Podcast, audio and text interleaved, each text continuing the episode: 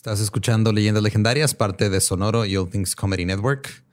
Seguimos en Halloween. Oh, yes. Happy Halloween. Halloween todo el mes. Historias creepy todo el mes. Sí. Y esta está, está creepy. Yo creo que es la más creepy. Como ya saben por el título. Sí, por el- Nos pudo haber tocado cualquiera. La misteriosa desaparición de los followers de Borra después de que subieron foto con Chumel. De eso se. Es la peor decisión que he tomado en mi vida, güey. ah, no es cierto. Ah, te, qui- te quieren. Ah, eh, mira, aquí están. La historia está chida, nos la pasamos muy bien. Entonces los dejamos con el episodio 138 de Leyendas Legendarias.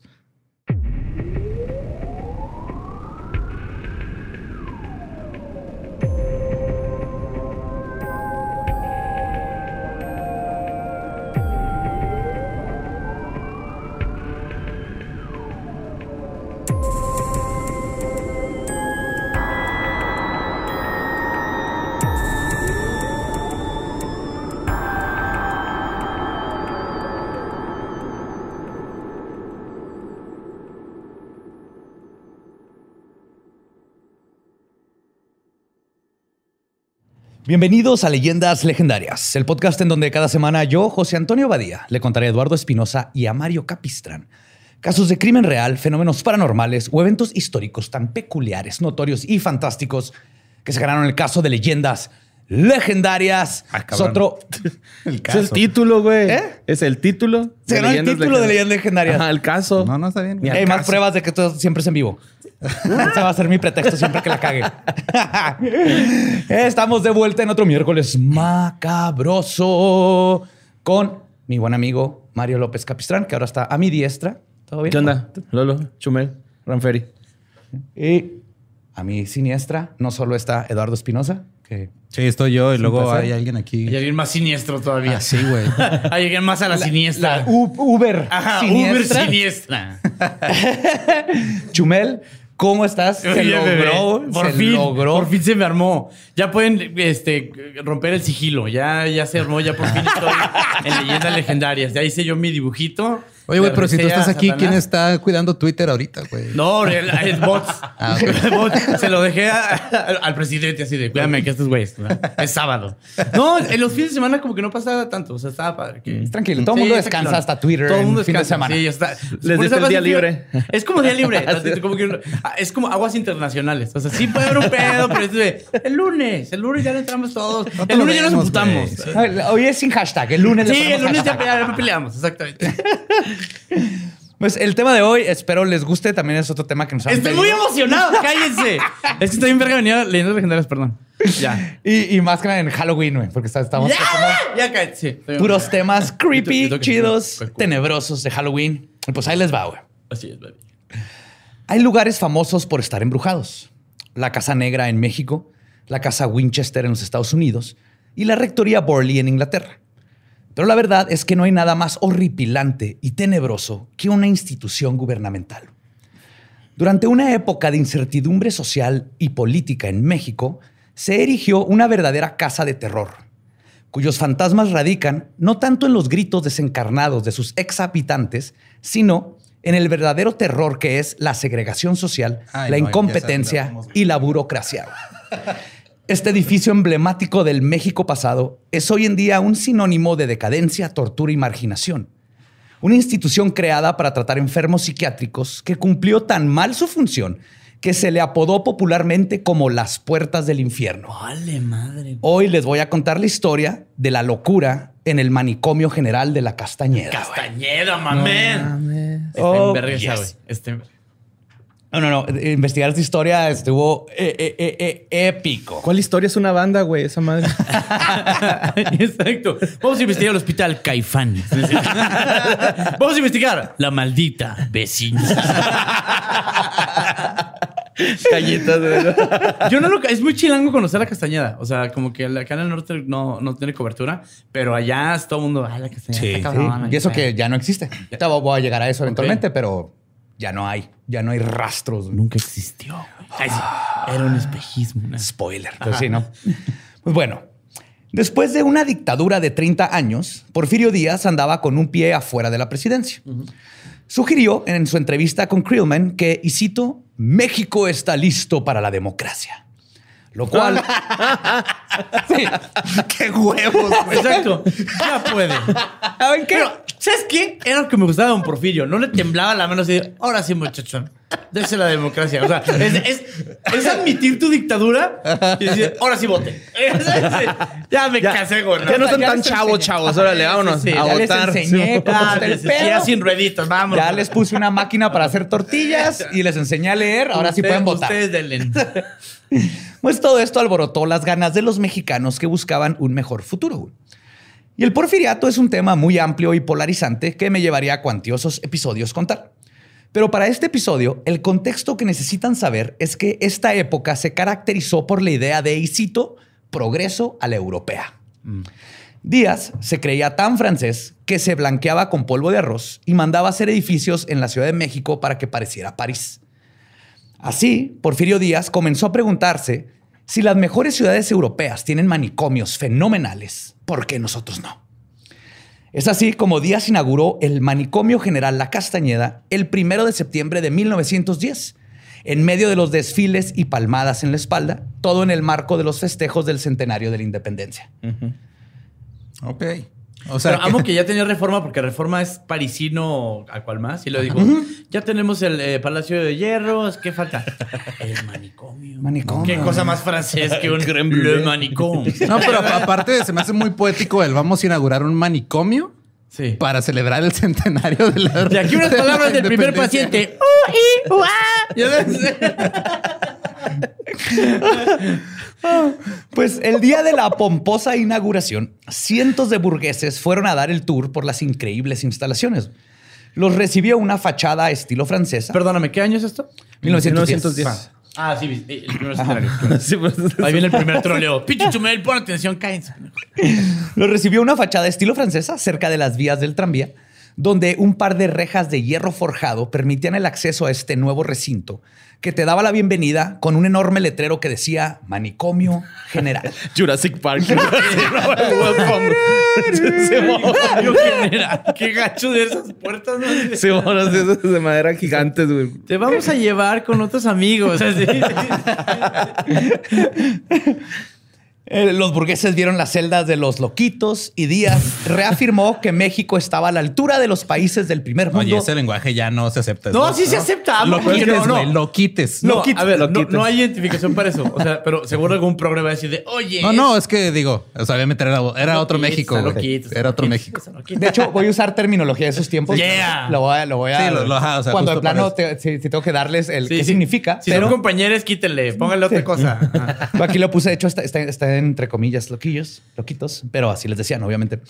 Y pues ahí México ya estaba a la altura de los países del primer mundo en temas de salud mental, lo cual, como veremos más adelante, sería terriblemente falso. Pero, o sea, la salud mental en esa época todavía andaban con el peor de la lobotomía. Entonces, así que digas qué gran nivel tenían. güey. Eso, y amo que el, el concepto de loquito lo tenemos muy arraigado. Este, los católicos que vamos, íbamos a misa de chiquitos y el loquito entraba y chiflaba y Sí. así como que era de, ah, es Pedrito. Y era, "Ah, ya, vaya". Y, eso, y nadie le hacía nada o perseguía palomas y. Todo llenito de aerosol la boca. Sí, Ah, pero- sí. todo el mundo decía de. Sí, oliendo a- Pero, pero no era peligroso, era No, como, no, no. ah, Paquito. Aquí en Juárez- Sí, ándale, Paquito. exacto. A toda madre. O, sea, como que- o- o tenía un truco también. Paquito, ¿cómo estás? A toda madre. Y lo, ¡ah, Sí, que hablaba como pato dona, Sí, ¿no? algo así, trucos. sí, Aquí sí. en Juárez se vino muy famoso el güero Mustang. Traía un volante y andaba en las calles. De Mustang, güey. De Mustang entre las calles. yeah, sí. Ponía direccionales. Hacía altos, güey. la gente lo respetaba, hacía sus altos en los. Güey, ya perdimos eso. Le ponían un parquímetro, güey. Alguien, drogadictos, salgan a la calle con sus volantes. Sean libres. Exacto. Cuando hagan ayahuasca, pasen a las iglesias. Pues la institución había sido erigida en lo que antes eran las afueras de la capital, en el pueblo de Mixo- Mixcoac, Mixcoac. Ajá, Mixcoac, donde se hizo el ambicioso proyecto. La meta era atender a 1.200 pacientes. Al ser inaugurado, internaron a 779 personas, dirigidas desde otros hospitales menos modernos, entre comillas. Y los impulsores de este proyecto se inspiraron en el, y cito, reformador de la arquitectura psiquiátrica en Francia, Jean-Etienne Esquigol. No, típico, claro. Sí. Esquiró, bueno, Esquiró y otro más, pero... Todos los sabores del arco iris, Yo güey. soy más, mo- yo soy más de la, la escuela de Esquiró. Che, borremeco. En un ¡Ay, ya te entendí! ¡Qué pendejo! Me compré unos Esquiros y un Dubalín. Y un Dubalón. Pues en un principio, esta no era una mala idea. Antes de Skittle, de los Skittles, Hay que decirle Skittles ya, sí, güey. antes de los Skittles, los manicomios se parecían más a una cámara de tortura de la Santa Inquisición.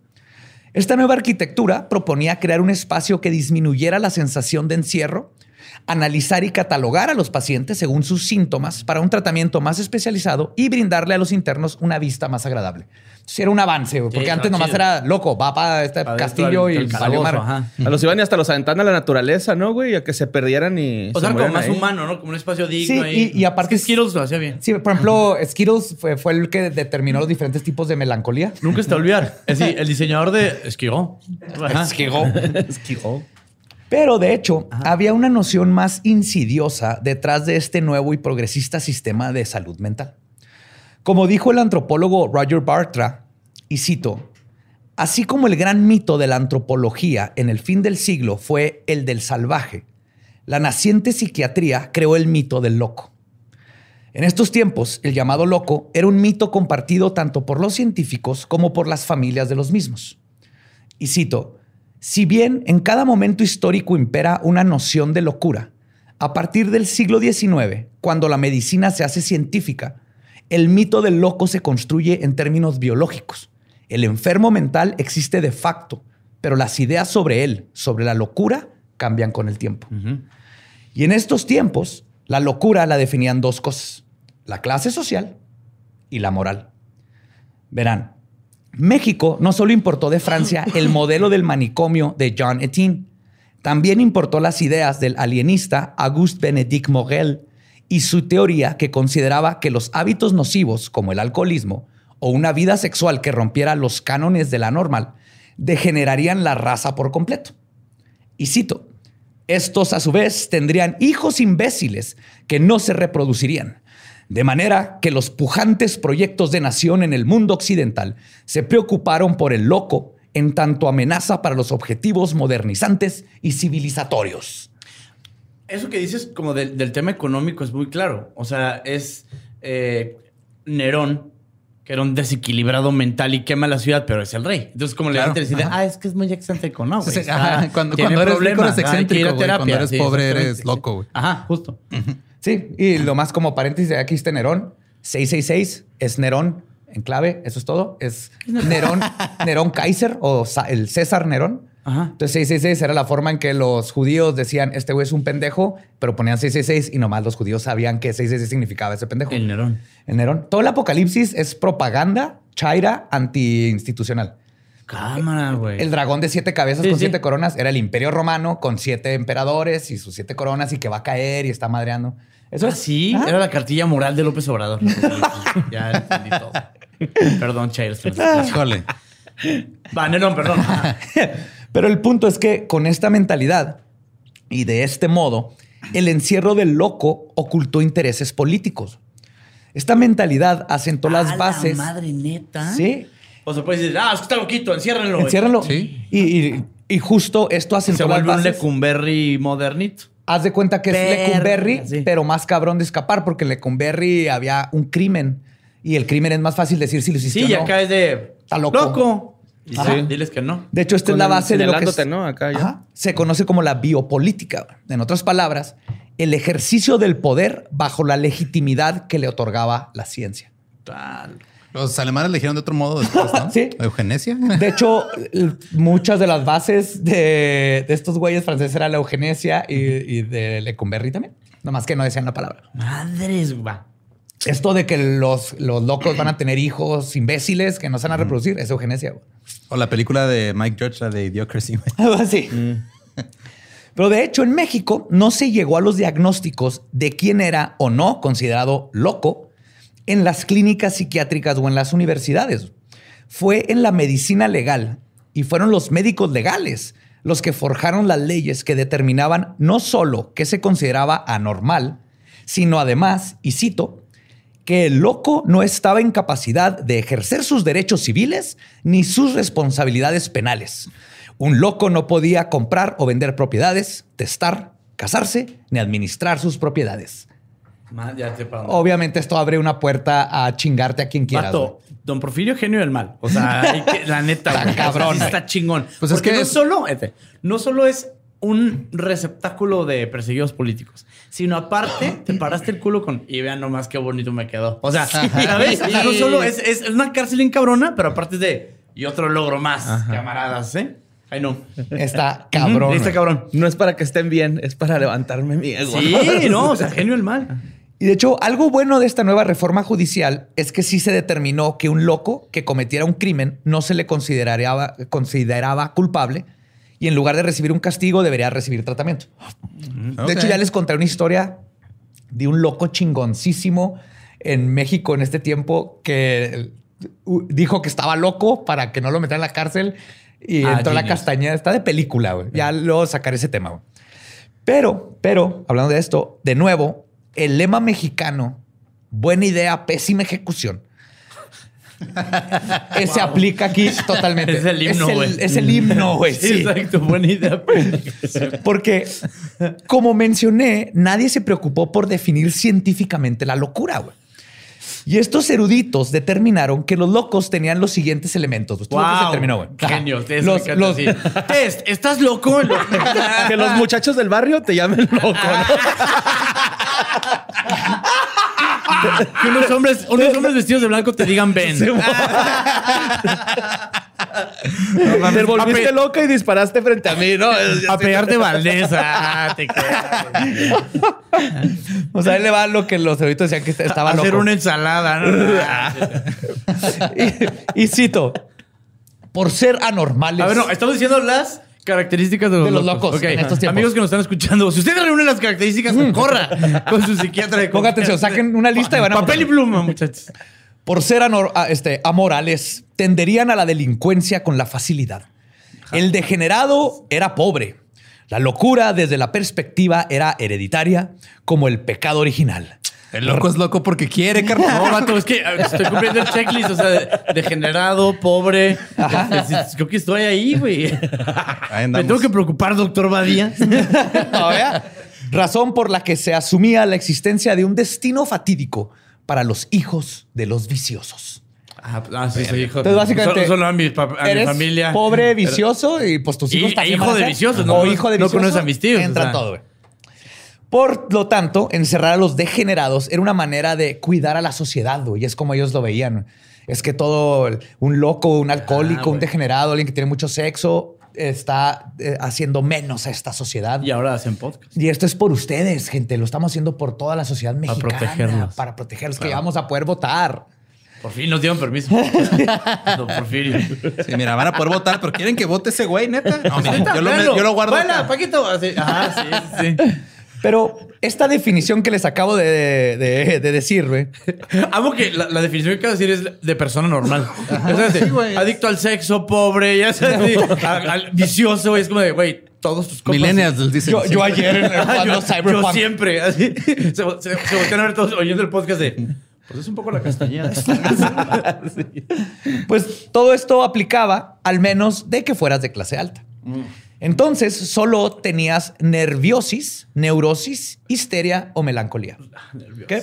Yo que es nerviosis. Nerviosis está bien Es bonito. el nombre de mi banda. Pues según el doctor José Olvera, quien estudió este trastorno ampliamente, y cito, los neuróticos no eran pobres, más bien pertenecían a la clase suprema y adquirían la enfermedad por imitación o por la funesta influencia de los libros. Güey, o sea, ya que empe- empieza diciendo de clase. influencia de los libros, O sea, güey. esa es la, la segunda. La primera es empezando por llamarle clase suprema. güey. Y no son pobres, no, no, No son pobres. No, no, no, no, no, No, no, no. no, no, no. Clase suprema.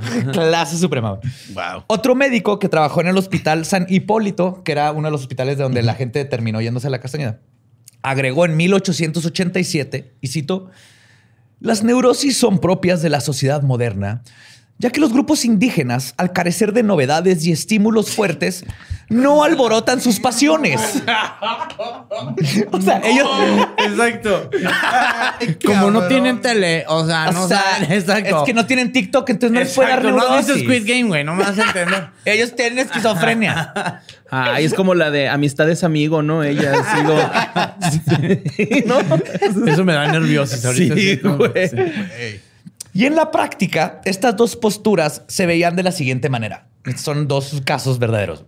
Si eras, por ejemplo, una mujer de 24 años, soltera, y tu hermana te acusaba de, y cito, ella siempre fue de temperamento muy nervioso y bilioso, siendo muy afectada a la lectura de novelas, a la música, el canto, el cine y deseando figurar como artista. Pues estos deseos la hacían impresionarse y posesionarse de cientos de actos que la hacían romántica. Motivó, motivó su desequilibrio cerebral, una decepción amorosa causada por ánimos injuriosos. También sentía afecto por pintar. Wow. Yes. Hoy Esta conocemos, hoy como Instagram. Oye, hoy todo eso es Instagram. Artista, modelo, pinto. Esta mujer terminó en la Castañeda. güey. ¿Por eso, eso era locura? ¿Qué digo? Eso era, era, era neurosis. Ajá. O sea, era querer ser famosa. Bueno, ajá. Pues era querer ser una... Tendencias artísticas, Tendencias sí. artísticas y querer ser una mujer independiente. Y que ser una mujer independiente. Que de hecho, aunque toda una injusticia y muestra de otra gran inequidad en existencia, güey, porque él era este, el mujer y de- ese fue todo otro problema. güey. Pero ella, por ser de clase alta, a este tipo de pacientes se les daba de tratamiento ir a un balneario con aire puro y comida saludable. Claro. Pero lo que no entiendo es por qué dicen que esto Oceánica. era, o sea, como que un reflejo de lo que hacían en Europa, güey. Si sabemos que en Europa cuando alguien quería pintar, le daban un país para que hiciera un cagadero. si tan solo lo hubiéramos apoyado en su carrera, ¿no? Consuman local, evítense un dictador. Comprar- comprarte de tianguis. Comprarte de tianguis, así, porque puede salir muy mal ese pedo. Malditos judíos. así. Tal vez es la época. Esto fue, creo que poquito antes.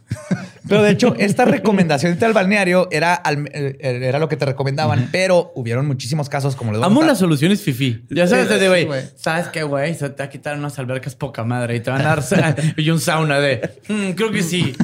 y a otros electrochocas y me muerde este sauna.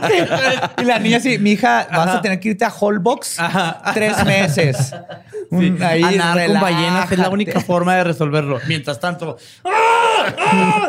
Pobre niño, Sí, pobre. el güero Mustang ahí está en el pinche sótano de, la castañeda. güey. Bueno, Mustang manejando su carruaje. Electrocutándole en el culo, güey.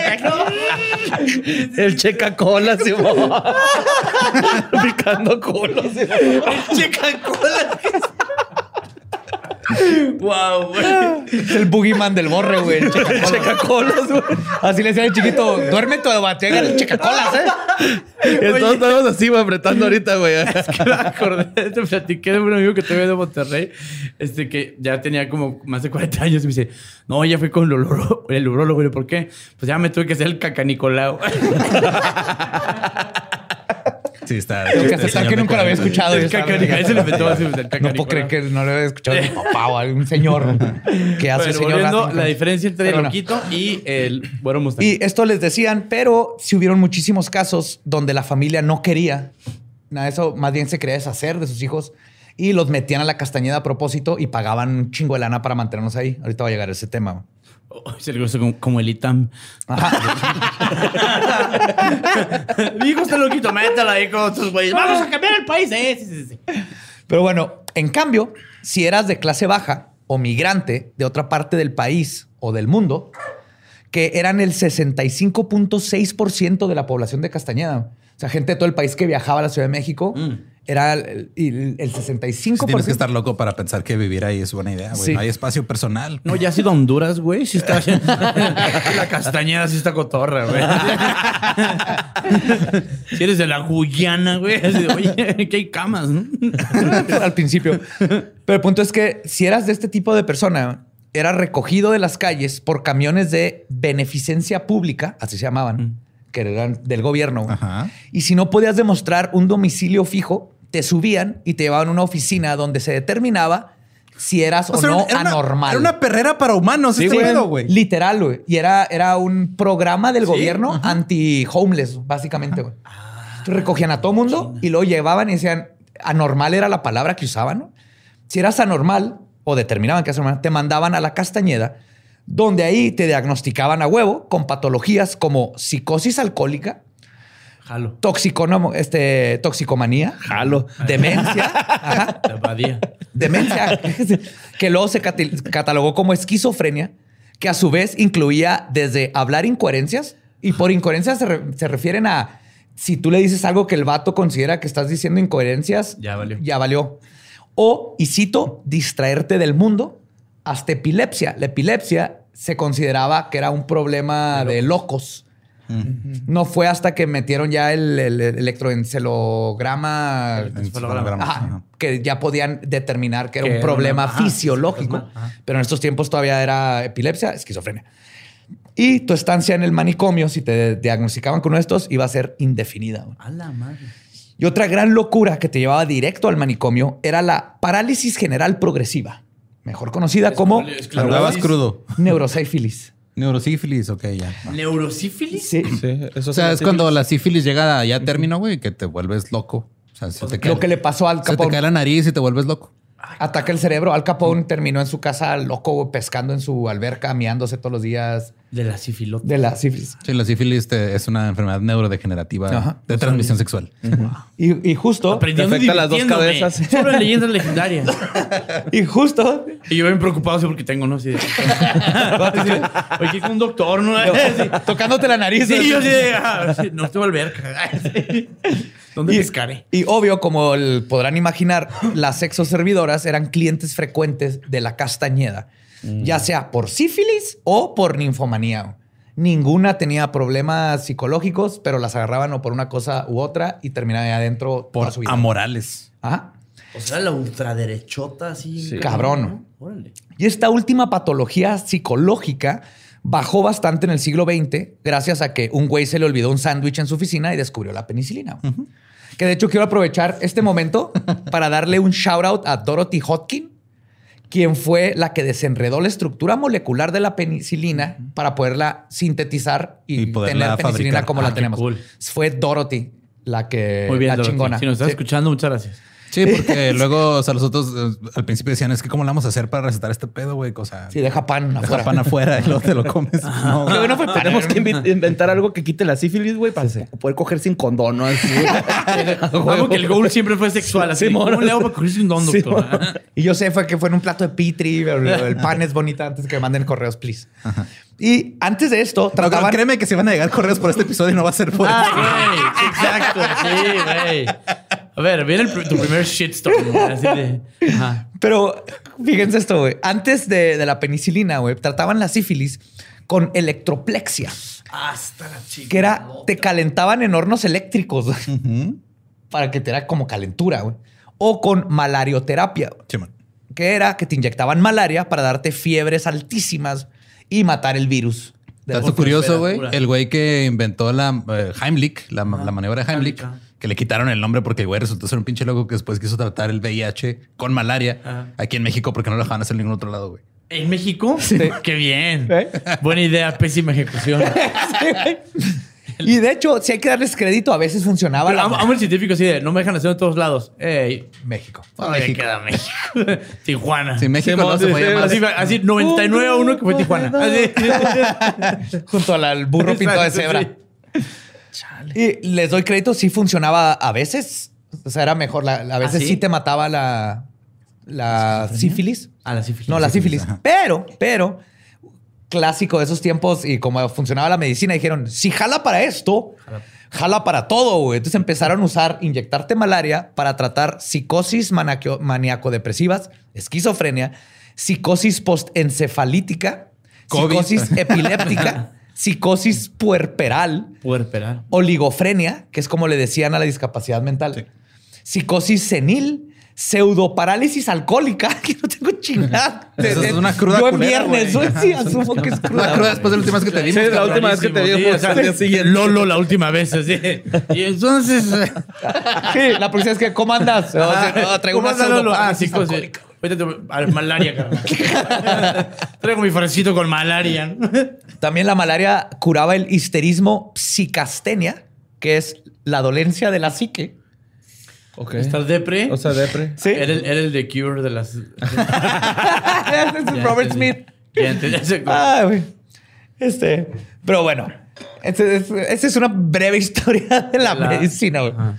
Pero si eras diagnosticado como anormal y te mandaban a la Castañeda, por lo menos en sus primeros años, lo que te esperaba era un edificio monumental y moderno, con un presupuesto gigantesco de, en ese tiempo, 1.783.357 millones de pesos.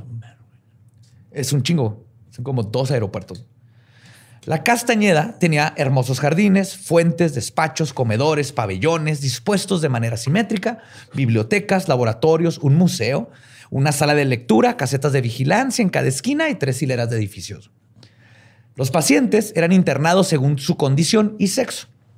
Cada pabellón correspondía a los tipos de síntomas que compartían los pacientes, pero también dividían a los pacientes según su situación socioeconómica. Para esto estaba el pabellón de distinguidos. Ah, qué perrón. Así se llamaba, güey. Sí, oye. ¿cómo, ¿cómo le metemos clasismo al tratamiento psicológico? Claro, ah, yo me güey, encargo, güey, mira. Sie- Siempre hay un waxican así de, o sea, sí, pero padre. O sea, la comida está rica, pero.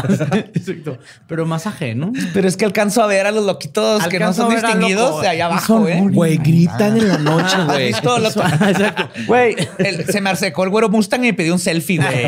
No, o sea, oso. Yo claro que tengo amigos morenos. O sea, güey, de verdad, con ellos. Y de hecho, alguien que... Llámenme loco.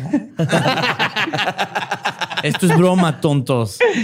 Fun fact, alguien que es distinguido, pero no estaba en el pabellón de los distinguidos, era nada más y nada menos que el papá de Juan Gabriel, güey. Ahí Güey, apenas ¿no? te decir eso jugando, güey. Juan ¿Qué? Gabriel otra vez, güey. Sí. El papá de Juanga estuvo O sea, ahí. la- ah, claro, es que la, la castellana nos toca hasta acá. Ajá. Del papá de Juan Gabriel. La historia dice que estaba quemando Unos- hierba. Ajá, un- unos. Un, un- ajá, no, o sea, no. Agustín, no, Agustín.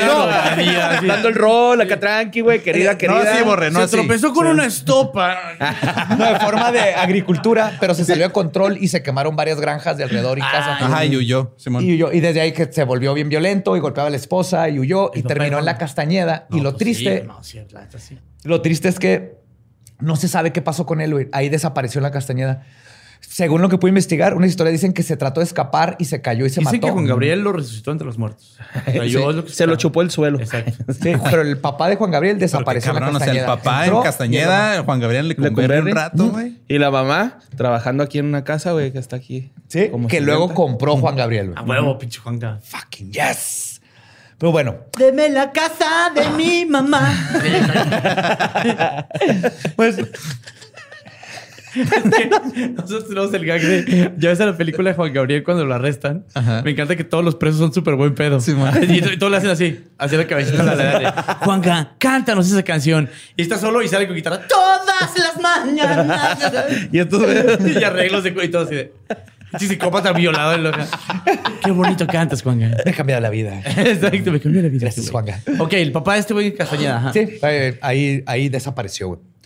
Pero bueno, de la misma manera existe los otros pabellones del pabellón de los distinguidos. Existía el pabellón de alcohólicos, de peligrosos, de infecciosos, de tranquilos, de epilépticos y el insensiblemente llamado el pabellón de los imbéciles. Güey, va a estar bien vergas Los el premios Spotify. ¿no?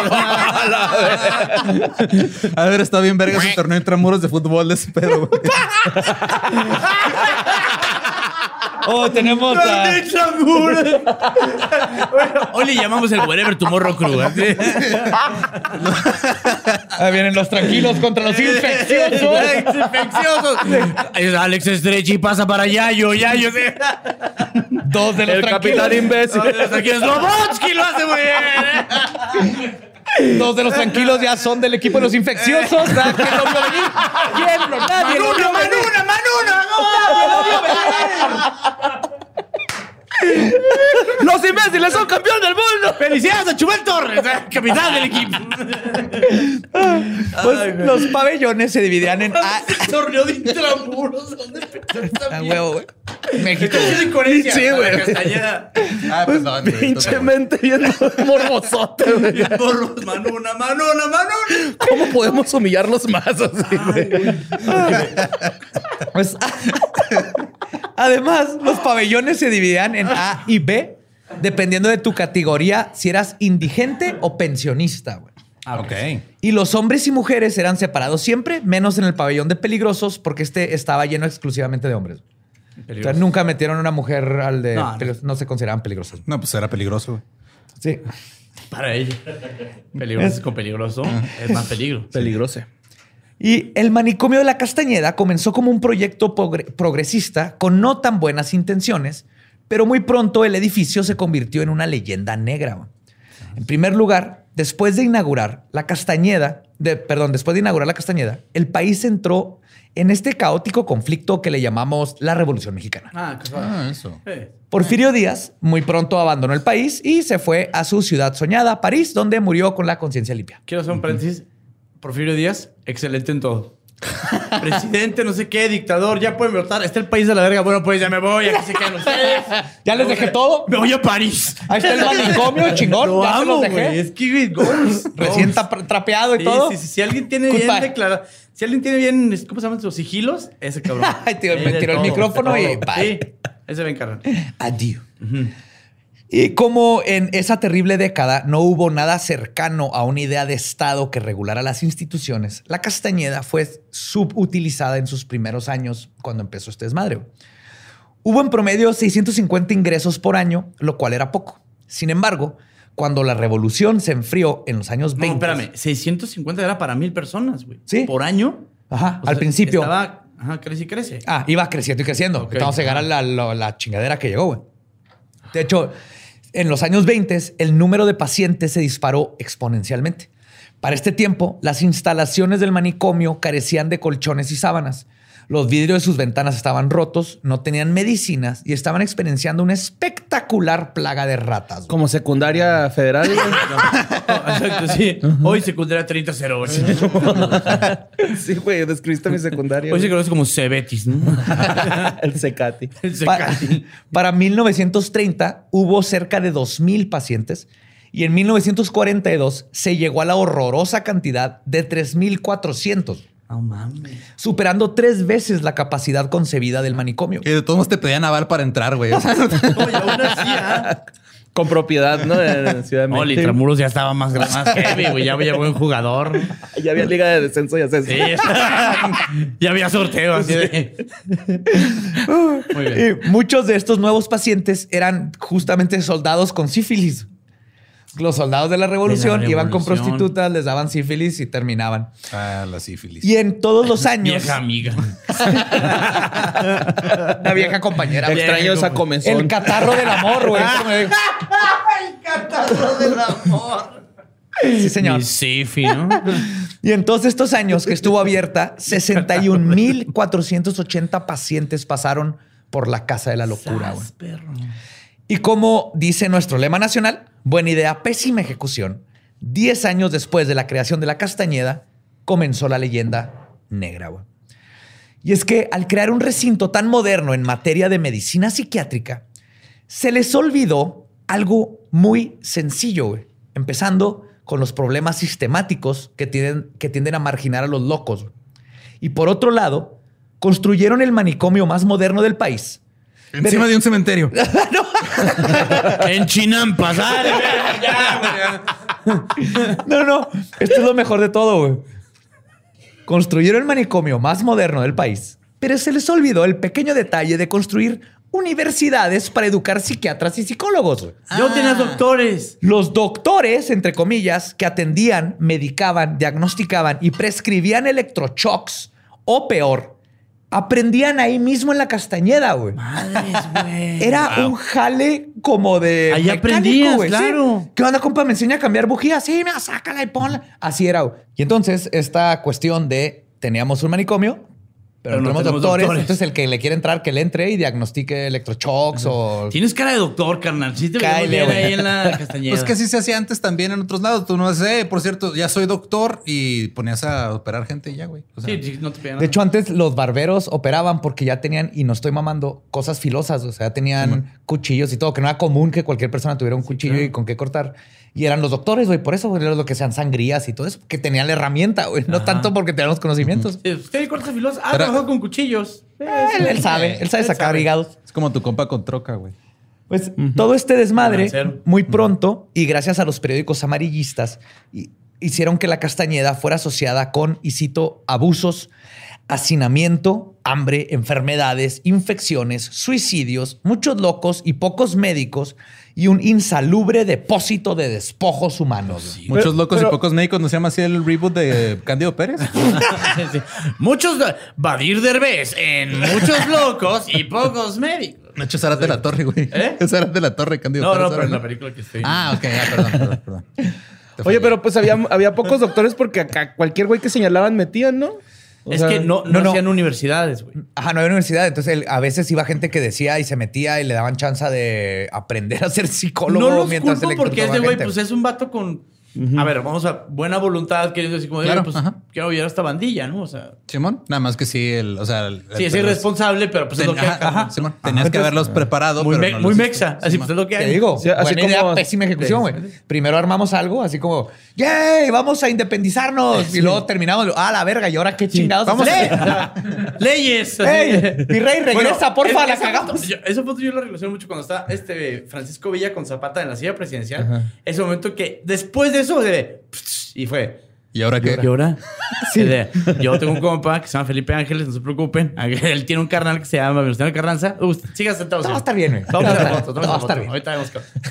Fue como cuando liberas a todos los animales de circo. Ajá. Simón. Eso hicieron en México, ¿no? Así que todos los animales son libres. ¡Yay! ¡Viva! Aquí hay, un, aquí hay un zoológico en Juárez que siempre le estamos dando ayuda y así porque el- Sí, pues adoptaron todos los animales del San George. de- ajá. Mm. Fun fact de Chihuahua, en, Ojina- en Ojinaga, Chihuahua, se robaron a Caroba, la vaca patinadora. Vino un circo. ¿Qué, qué, qué, que tenía- qué vergas, güey? ¿Existe eso había un aquí? circo que había un circo que es el circo de Caroba. No, el circo de ruso de Moscú, algo así. ¿Te acuerdas? Y decían, Caroba, la vaca patinadora. Caroba es leche en ruso. Le ponen unos patines y la vaca este, ¿De patinaba. cuatro? No sí, sí, cuatro. mamón, Cágate con esto. Un ranchero Kickflips acá se y la la chinga, güey. No, no, no. En patines, patines, de en hielo. patines. Patines de hielo. Se la chinga. No, Ah. la saca porque es una vaca y se la roba. Y entonces se le pierde. Busca, o sea, ponle patines a todas las vacas en Ojinaga, güey. Ojinaga es un territorio ganadero. Entonces se encuentra la única que puede patinar, bro. ¿Es en serio? Es en serio. Hicieron un... Fun fact 2 de Chihuahua. Pues la que recorrió culote, ¿no? Unas el mundo en bicicleta. Aquí lo robaron su bicicleta. Nunca vengan a Chihuahua. güey. no, man. Sí, caro. Güey, perdón. qué verga hacer ese, Sí, está bien padre. ese, ese audition. Ajá. Vaca número 326. ¿sabes? No, se partió la madre, no es. Sí, o sea, no es la es- cenicienta, pero con vacas y patines. ¡Exacto, güey! ¡Es gran película! ok, perdón. Ay, güey, qué bonito es Chihuahua, güey. Sí, sí. Pues, Qué bonito es, chico. Después todo castañeda. desmadre sin, sin, sin doctores, sin dinero y todo, güey. Eventualmente, todo se fue a la mierda, güey. El solo del manicomio pasó a ser una melcocha nauseabunda de porquería humana. El piso de madera que lo cubría se pudrió, estaba lleno de hoyos donde vivían las ratas, no había baños que funcionaran y los pacientes tenían que hacer en donde fuera. Quitaron los colchones y las camas para poder meter más pacientes. Y también tenían que cargar con botes amarrados con un mecate alrededor de su cintura que fungían como plato, güey, donde le servían pan duro porque no había platos. Madres, güey. Sí, de hecho hay una historia de que cuando iban visitantes, las mujeres el, de los segundos pisos bajaban con un hilo latas o así para que el- los visitantes les aventaran pedacitos de pan que volvían a subir, güey, para tener algo que comer. güey.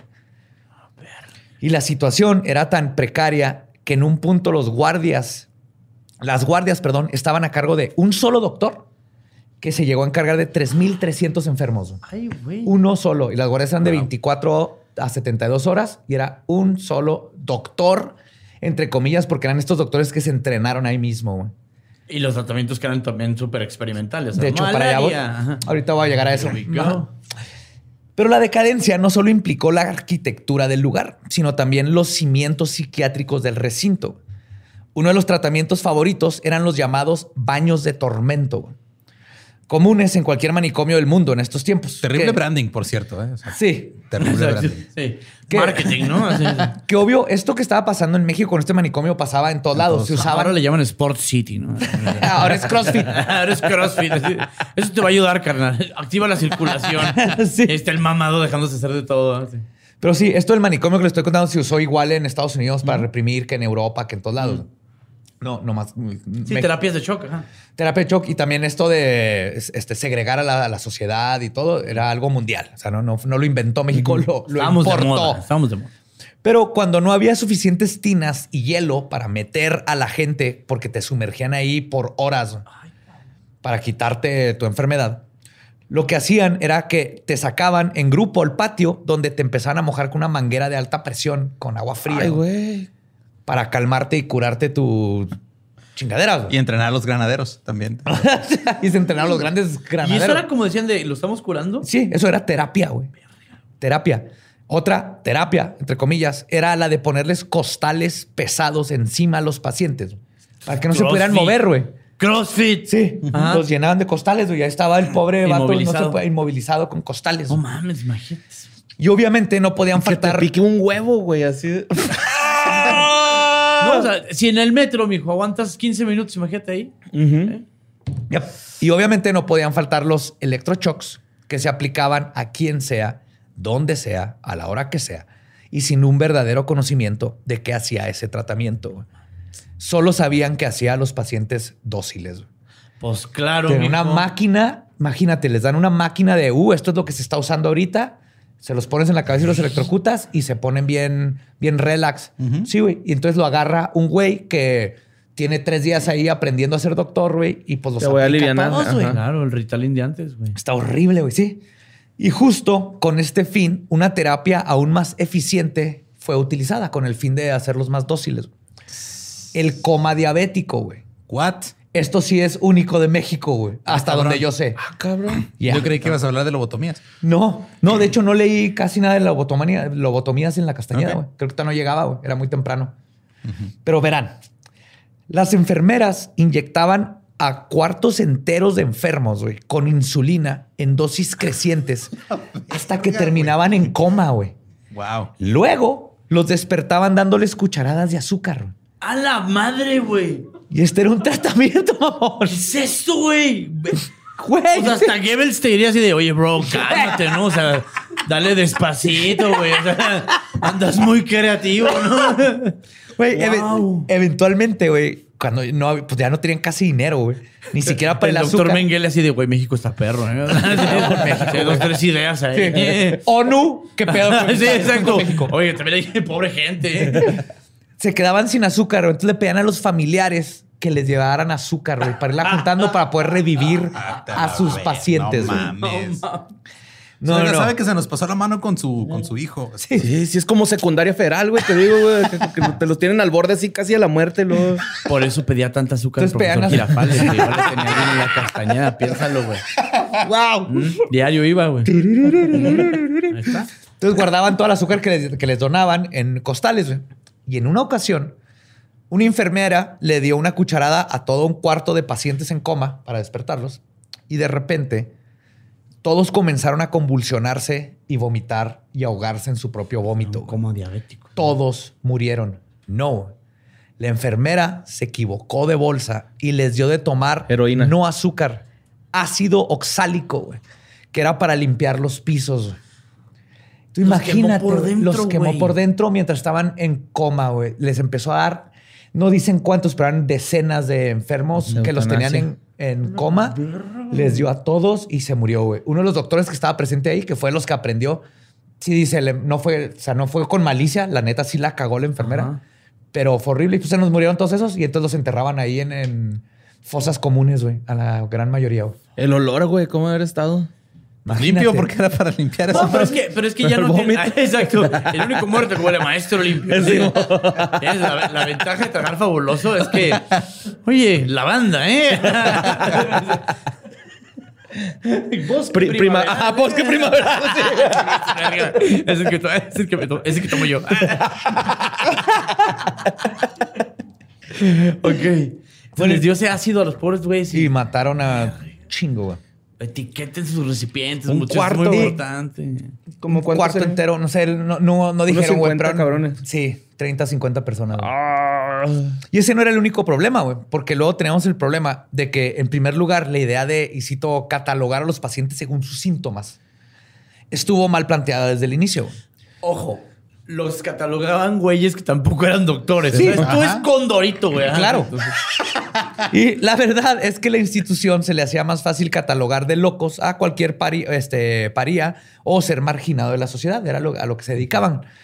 Y les contaba anteriormente que el estar loco catalogaba a una multitud de personas que incluía, mas no se limitaba a enfermos mentales, alcohólicos, sifilíticos, ancianos con demencia, epilépticos, militares con estrés postraumático de la revolución, pachecos, peleadores callejeros, güey. Wow. Sí. Ryu y Ken.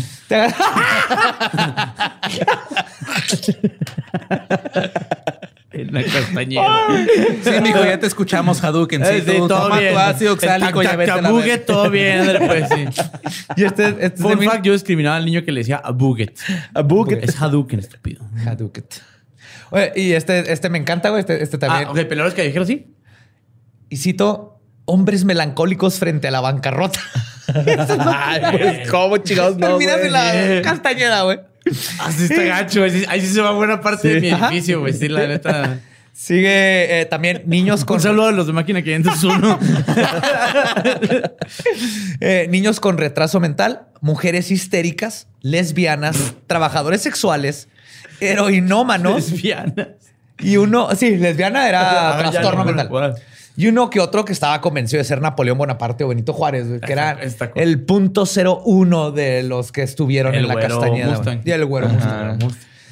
Y pues por la Castañeda pasaron personas de todo tipo, güey, ricos, pobres, clase media, hombres, mujeres, ancianos, niños, capitalinos, chingo de provincianos. Soñó canción de residente esa madre. Chinos pobres, capitalinos, todos ven el mismo destino. Loco. como tú. la castañeda. Me vuelvo loco, no tengo barrera. Pues, pero toda esta gente que estuvo en el manicomio un par de, hubo gente que estuvo en el manicomio un par de meses o el resto de sus vidas. Hubo quienes se lograron escapar de la Castañeda. Y según los datos, el 60% de los escapes están catalogados como, y cito, no regresó el permiso. O sea, les daban Exacto. permiso. ¿Puedo salir al baño? Sí, claro. Güey, el, el vato que les digo que está- Estoy en verga. el vato que les digo que les voy a contar su historia porque la descubrí está bien. Y el Chapo haciendo un túnel ahí bien perrote. Así, este que, No, no, no. Voy rápido por unos chetos. ¿Quieren algo? Ahorita regresa este loco. Este Deme vato- deme dinero de mentiras. Este vato les pidió chanza para ir a trabajar, güey, porque le, le dio sífilis. Pidió chanza para ir a trabajar para poder pagar sus antibióticos, güey. Ya había penicilina. A mí sí me convence. Y le dijo, yo puedo ir a trabajar para, para tener lana para pagar mi, mi penicilina. Yo Le un dijeron, pendejo "Simón". y diría, sí, güey. No, y sí fue, y en una de esas dijo, fuck you, y se peló de nuevo, Sí, güey. claro. Pero ese era el Sí. tipo de cosas que pasaban. Pero imagínate, Pero güey. si te dicen eso, dices que sí, güey. Así de, güey, no tenemos lana. Yo estoy más o menos bien de la cabeza. Sí, ¿puedo- todavía aguanto, güey. Ajá, Tira me- paro. me Sí, parar mi- ajá, mi- Simón. ajá. Sí, yo también. Ah, claro, güey. No, mira, te paso el número de un compa, güey. Pero está- sí regresas, ¿verdad? Claro. Claro, sí. ¿Verdad, Pony Invisible? Y muchas personas fuera de todos los que entraron, salieron, se murieron, obviamente terminaron con sus propias vidas después de no soportar las terribles condiciones en las que se encontraban. Era súper común el suicidio, güey. Súper común. Y como dice el autor Andrés Ríos Molina, y cito, todos tenían algo en común. Su entorno social los consideraba locos y además merecedores del encierro. Los muchachos del Ese barrio. era su, su único crimen. güey. del barrio le llamaban loco. Liberación lo tenía muy claro. Pero Estaba en el nombre. ¿Sí?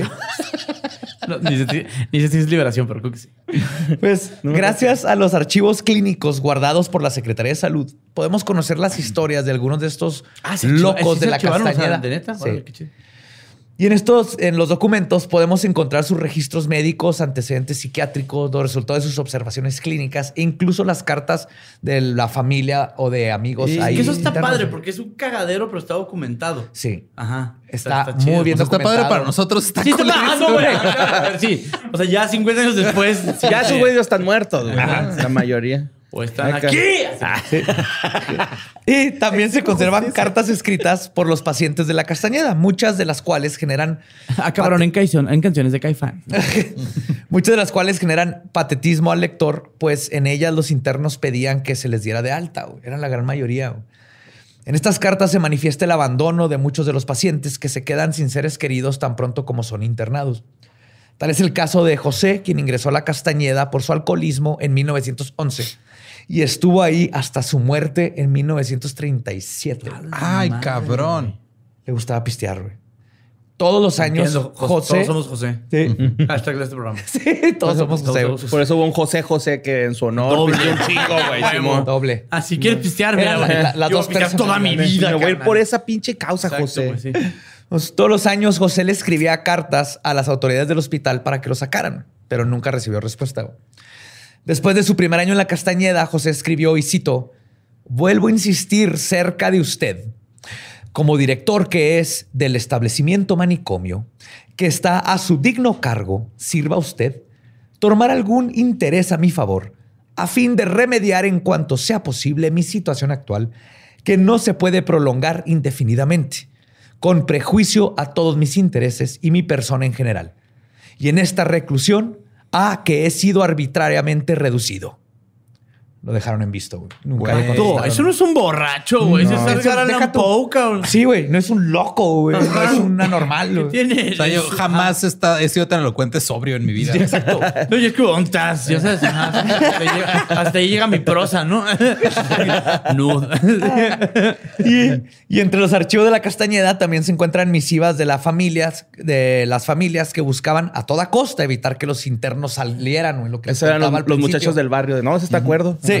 No, la familia que no quería loquito. que no quería lidiar, no, nada más era no batallar con el hijo o Vete hija. a un internado, estudia. Ándale. Sí.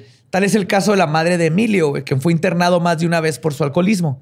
La señora escribió, y cito, conociendo los buenos sentimientos de usted, refiriéndose al, director. al- al director, le suplico me haga el favor de que no den de alta en el manicomio a mi hijo Emilio por algún tiempo largo. Pues de lo contrario se expone toda la familia porque en cuanto toma una copa de licor se pone loco y como en la casa somos puras mujeres temo una desgracia.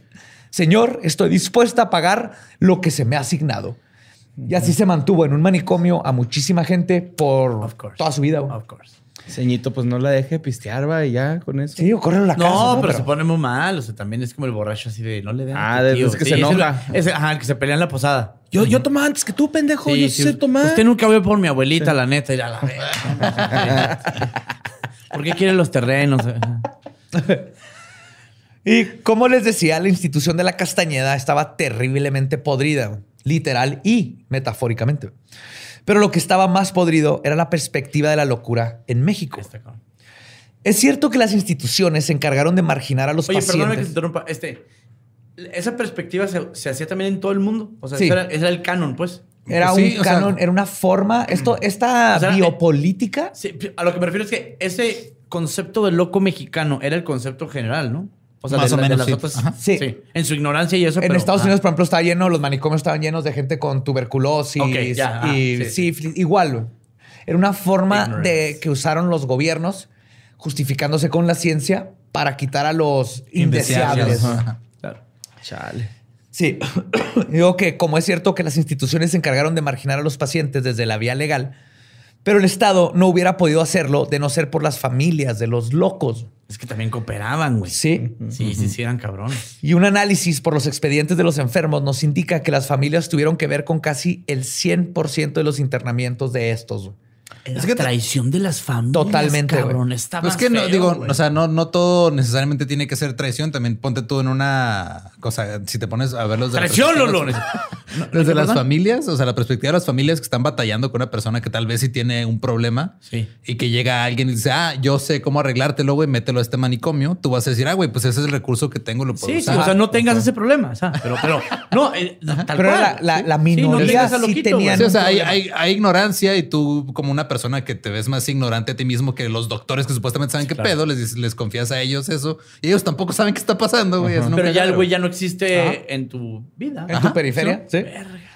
Y el O reglamento sea, del lo, lo feo, perdón, es que entiendo los dos lados, güey. ¿Sí me Sí, entiendes? Como ajá. que, pues no puedo con Emilio, güey. Se toma una copa y luego se, se le cae viendo a su hermana. Es de, cóbranme este güey. Sí, pero muchos, muchas veces era mi hija está leyendo libros. Ajá. Ahí va al manicomio, güey. ¿Cómo se le ocurre? Y pues el reglamento del manicomio decía que para ingresar a un nuevo paciente se requerían de dos certificados médicos. Sin embargo, menos del 2% de ellos tenían dichos papeles. güey. Muchas veces las familias no tenían para contratar psiquiatras que corroboraran la locura, así que nomás pagabas una lana y ahí van Yo para adentro. Además, casi ninguno de ellos había entrado en calidad de reos, pues no habían roto ley en ninguna instancia, que es donde entraban los peligrosos. Sí, alcoholismo y sífilis no es crimen. Ajá. No. Entonces, si los pacientes no eran Pero peligrosos. La sí, sí era criminal, ¿verdad? No, Ah, ¿no? no, Ok. no, no. Qué cabrón. Ajá. No sí. sé si las agarraban teniendo sexo, la prostitución era ilegal, pero cuando las metían al, al- a la castañeda no era, Era por, por crimen, ninfómanas. era por ninfómanas Ah, o por sífilis. Y Por sífilis. Ajá.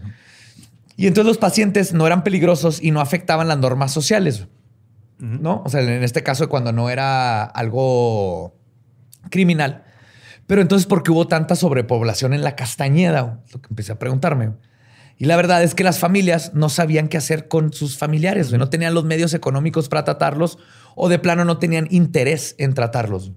Y en muchos casos, las familias de los pacientes solicitaban re- reiteradamente el encierro de los locos, a pesar de que se probaba una y otra vez que estaban en sus capacidades mentales. En otros casos, se usaba la castañeda como una forma en que las familias pudientes pudieran deshacerse de hijos, esposas o abuelos molestos. Y este era un gran problema dentro del manicomio. güey. Era una pelea constante entre psicólogos queriendo dar de alto a un paciente y familiares ricos que ofrecían pagar lo que fuera para que se quedara dentro. güey. O sea, era un campo de concentración Sí, güey. social, güey. Para resegados, Exacto, güey. Exacto, Ajá. exacto. O sea, era una segregación comunal. Ajá. Y todo el mundo decía bien Y pendejo, aceptada, güey. Sí, claro. Les pues sí. vendieron esa idea, güey. Siendo que hay locos más cuerdos que un cuerdo. Frase de Arjona. Güey, me estaba... Neta, güey. Así, empieza un disco de Manu Chao, carnal. Imagínate, güey. ¿Cuánto me estuve esperando para decir esa madre, güey? Sí, está bien Arjona ese pedo. Y pues esta fue una de las razones por las cuales la castañeda, la castañeda llegó a sobrepoblarse. El desinterés por la rehabilitación de los sujetos.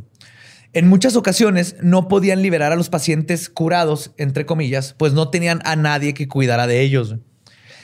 Y ahora que hemos hablado de este monumento a la infamia que fue la Castañeda, eh, les platicaré un poco de algunos de sus pobladores.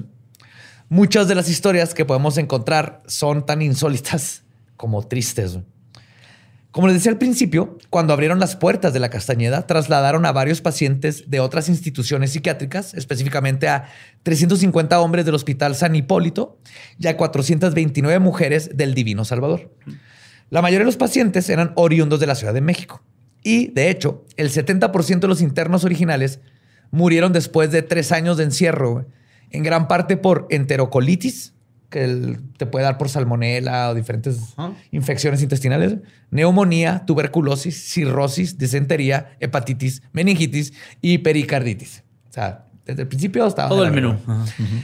Y no se sabía del pasado de ninguno de ellos, pues no existían expedientes que indicaran qué tenían, cuánto tiempo llevaban internados, ni cómo había sido la evolución de sus síntomas. Nomás ahí estuvieron encerrados, de repente se nos murieron, sorry. Y para completar tantas incógnitas biográficas, los médicos tenían que confiar en lo que los pacientes contaran verídicamente en sus propias historias. Les preguntaban, ¿y tú por qué estás aquí? ¿Qué, qué- tu mamá qué te dijo? ¿Y qué te duele? Eso es casi todos los reportes. Vienen casi de directo. Del paciente. First person. POV. Ajá. Por ejemplo, está el caso de Ángel, quien ingresó cinco veces a San Hipólito antes de estar en la Castañeda. Cuando abrió el manicomio en 1910, lo trasladaron al pabellón de peligrosos. San Hipólito era una institución mental, pero no como la Castañeda. Ajá, exacto. Era como hospital slash manicomio. Sí, pero no este sí era todo manicomio. Ajá, for- no había una especialización. Se lo pasan en 1910 al manicomio. Ángel era una persona educada y que escribió su autobiografía y había escrito varios poemas. Ángel cuenta en su autobiografía que salió, y cito, de Gilotepec a los 15 años en busca de trabajo. Lo contrataron como ferrocarrilero y después como telegrafista. Sin embargo, Ángel fue alcohólico desde muy chico y no podía mantener un trabajo por mucho tiempo. Según el doctor Ramón Alfaro, no se sabe exactamente por qué lo internaron como paciente psiquiátrico las primeras veces. Pero la última vez fue debido a que Isito agredió de palabra a una persona de la buena sociedad sin estar ebrio. O sea, sobrio le dijo pendejo a un pendejo. Ajá. no, Ay, pinche güey. loco, güey. Yo tengo un canal de YouTube de eso. güey. de eso se trata mi Sí, contenido. ahorita estarías En tiempos, castañeda, güey. Yep. No les des ideas, Castañeda. que- Que ahorita la reabren, güey. Empezaría con Hoy lo viví, hoy lo soñé. Pero sí, güey, no- Y este pendejo estaba sobrio, cabrón. No mames, no, No tienes pretextos, ¿sí? Y la verdad es que Ángel no estaba delirante, güey. Era un ser muy funcional. Y cito, no era deforme ni asimétrico y solamente estaba demacrado, güey. Eso. Eso viene en el reporte. Simétrico. No, está muy simétrico este güey. Ubica Wes Anderson. Sí, trae como esa onda, ¿eh? Solamente estaba demacrado. Me encanta esa última parte. o sea, crudo, estaba ahí crudo, jodido, sí, güey. Llegó crudito. a la- Está como guapo. O sea, sí le daba ya. Sí, sí, guapo crudos. Sí. También este, Es mi bio de Tinder. Asimétrico. Asimétrico. No, no soy asimétrico. DM. por- info por inbox. Y además en el reporte agregan que no sufría alucinaciones, ilusiones ni insomnios y sabía distinguir del bien, del mal y hablaba bien, güey. Pero ahí estaba, en la castañeda, güey. Según el doctor Alfaro, y cito, no era pendenciero, no se masturba, Wow. ni ha intentado fugarse. No, sí está loco el está cabrón. loco, sí, sí sí, está no se loco. me Eso sí está mal. que no mames. Y si una vez se fugó espontáneamente, se presentó para ser recluido, güey. O sea, una vez... Güey, era bien buena persona. Sí. güey. Era un ángel, podríamos decir. Wow. O sea, sí, sí. Una agüita mineral ya, mi Lolo, ¿no? Y, y- y la única razón por la que Ángel terminó en la Castañeda, güey, es que de verdad era, era un igualado, güey. Se presentaba, y, y cito, petulante y jactancioso. Ah, mamilón, pues nomás. Y básicamente le valía madre si hablaba con una persona de la alta sociedad o fifí, güey. Y Ángel, sin pelos en la lengua, exigía las cosas sin importar con quién estaba hablando y era honesto. Y eso era suficiente para que fuera un tipo de esquizofrenia, como hablar diferente. que la respeta realidad, los no respetar. ¿Cómo es que no? no, en su respetas la jerarquía social, Sí. hay tabla. Y a pesar de que todo apunta que Ángel no estaba loco, se volvió loco en la Castañeda, güey. Y esto es lo triste. No. El muelle de San Blas. Sí, Ángel comenzó. Ah, ¿verdad? No, nomás tú. Después de muchos años de estar en, eh, en la Castañeda, güey, empezó a decir que era dueño de ferrocarriles, que inventó un mecanismo para comunicar la Tierra con la Luna. Y verdaderamente empezó a decaer ya. Ángel Tesla. Y Ángel ya llevaba dos años en el manicomio y por este tipo de O en comportamiento caliente enloqueció. lo- o pues, sea, le ponían electroshocks, Ah, claro. lo O metían al agua, le daban terapias. Ah, a la Jack Nicholson, ¿no? Sí. Eh, ah, sí. Y eventualmente, después de dos años de terapias y todo Pues esto, el tiró. doctor Alfado detectó que era un, y cito, degenerado psíquico con debilitamiento intelectual, güey. pues todo esto que dijeron loco, antes pendejo, sí, sí. era lo triste. ¿Cuánta gente es one flight over the cuckoo's nest? Sí, De a de sí, veras. Sí, sí, sí. Y además escribió, y Atrapado cito, sin salida, pues si los vendes de TV Azteca. O uno voló sobre el, este, el, El nido nido del del- cuco. Si lo La flipante España. historia de los locos. Dos locos de cuidado. Y acá es un, un huichol, ¿no? Rompe un bebedero, güey. y Lo pf, abre la ventana. y Se le corre. y por otro, por otro lado, para hablar de los abusos y la estigmatización de la locura y las buenas costumbres dentro y fuera de la Castañeda, no podemos dejar de hablar del papel estelar del patriarcado en todo este desmadre, güey. Aparte. Hablemos, les voy a contar de la historia de Consuelo y Amalia. Dos casos de mujeres que distan de la imagen de los locos medicados y babiantes. Las dos tenían unos 18 años la primera vez que fueron ingresadas al manicomio. Horrible. En primer lugar, Guadalupe estaba cansada de la actitud de su hermana Consuelo. Se dan bien. A Consuelo le encantaba asistir a las pedas en Azcapotzalco, escribía cartas eróticas y se encabronaba cuando trataban de poner límites. Amalia, por su lado, era bisexual y lo era orgullosamente. Inbox, amiga. Y a ella también le gustaba empedarse, fumar y hacerla de pedo cuando la querían, y cito, poner en su lugar. Super inbox. Eran amiga. mujeres. Cuando la madre de Amalia la, la encontró teniendo sexo con dos hombres, ¡Alas! sí, Sí. Uber Bien. Trisom, güey, la mandó al manicomio de la Castañeda. Amalia le dieron el diagnóstico más genérico de la historia, güey, por un machista, y cito, ninfomanía histérica. A la verga. Ok. Oye, los otros dos güeyes, ¿no? No, No. güey. Esos güeyes No. estaban- Ah, esos están cuerdos. Ellos Sí, están bien. claro. Ella es una... Ellos estaban, este. Ya nerviositos, Ellos estaban rindiendo el homenaje a Porfirio Díaz haciéndole una torre Eiffel, güey. Con helicóptero, ¿no? Do it with my bro. Do it with my bro. Y, ah, y acuérdate que esto era una, estás, es una enfermedad, la ninfomanía histérica. que es- estos güeyes inventaban, Sí, sí, sí. pegaban términos y inventaban enfermedades y listo, güey. Y pues Amalia y Consuelo solo estuvieron un par de meses en la Castañeda. Sin embargo, volvieron a pisar el manicomio más de una vez. Consuelo seis veces y Amalia ocho. Cabrón. Ambas estaban tan inconformes con sus vidas, o más bien puedo asumir que con sus familias, que en varias ocasiones prefirieron, de hecho, ya quedarse No mames, encerradas sí, que regresar con su familia, güey. Y cuando dieron de alta Consuelo, ella dijo que prefería estar ahí que volverse a topar con la culera de su hermana Guadalupe. Ella solicitó trabajo en la Castañeda y se lo dieron y la contrataron como profesora de manualidades. pues sí. Mientras tanto, Amalia Entiende, ¿no? celebró su primer día de libertad poniéndose una pedota en está, ok. Se fue ahí a, a bien cabrón. Amalia, Sí, sí. Y esa misma noche Amalia la regresaron al Sí, manicomio. güey. esa es mi Catalina. Sí. No, pero, pero no la regresaron. Regresó al manicomio, se brincó la barda, Ah, ya no vivo aquí, se fue. se regresó. y pero cuando se brincó, los doctores dijeron, eh, esto es allanamiento de morana, de morada. Y tú ya es un crimen y se va para la cárcel. Nosotros ya tenemos que cuidar de ella, güey. Que no las querían, güey. Híjole. Porque no estaban- no estaban locas. Y el caso de Amalia y Consuelo no era extraordinario, güey. La realidad es que la sociedad tachaba de loca a cualquier mujer que rompiera con las normas preestablecidas y los roles de género. Sí, el, ¿no? Canon. Pero ya se acabó, que bueno, ¿verdad? Lo bueno, sí. es lo bueno. Y como decía, las ya familias está en el pasado. ajá, Nosotros dos mil años. tienen mucho o todo que ver con el internamiento arbitrario de cientos de pacientes mujeres. Estoy hablando de personas que estaban hasta la madre de sus familiares que no se comportaban como, y cito, señoritas, y las mandaban a la castañeda. La. Otro caso es el de Rosario, que su hermano, y cito, se vio obligado a internarla porque no, podría, no podía soportarla en su casa. Ajá. Y otro factor que afectó, así, así, de Así, güey. no, ajá, no, que no la aguanto. Ajá. Se, se ve loca ahí. Ah, ahorita le ponemos No un... se preocupe, señor Aquí está la rueda de enfermedades Exacto. mentales. Escoja una. Tira el dardo. Histeria. Te, te, te, te, te, Ninfómana. Sifilítica. Listo. Ninfomanía histérica. Denle uniforme, galletas saladas y mételo en un cuarto. sí.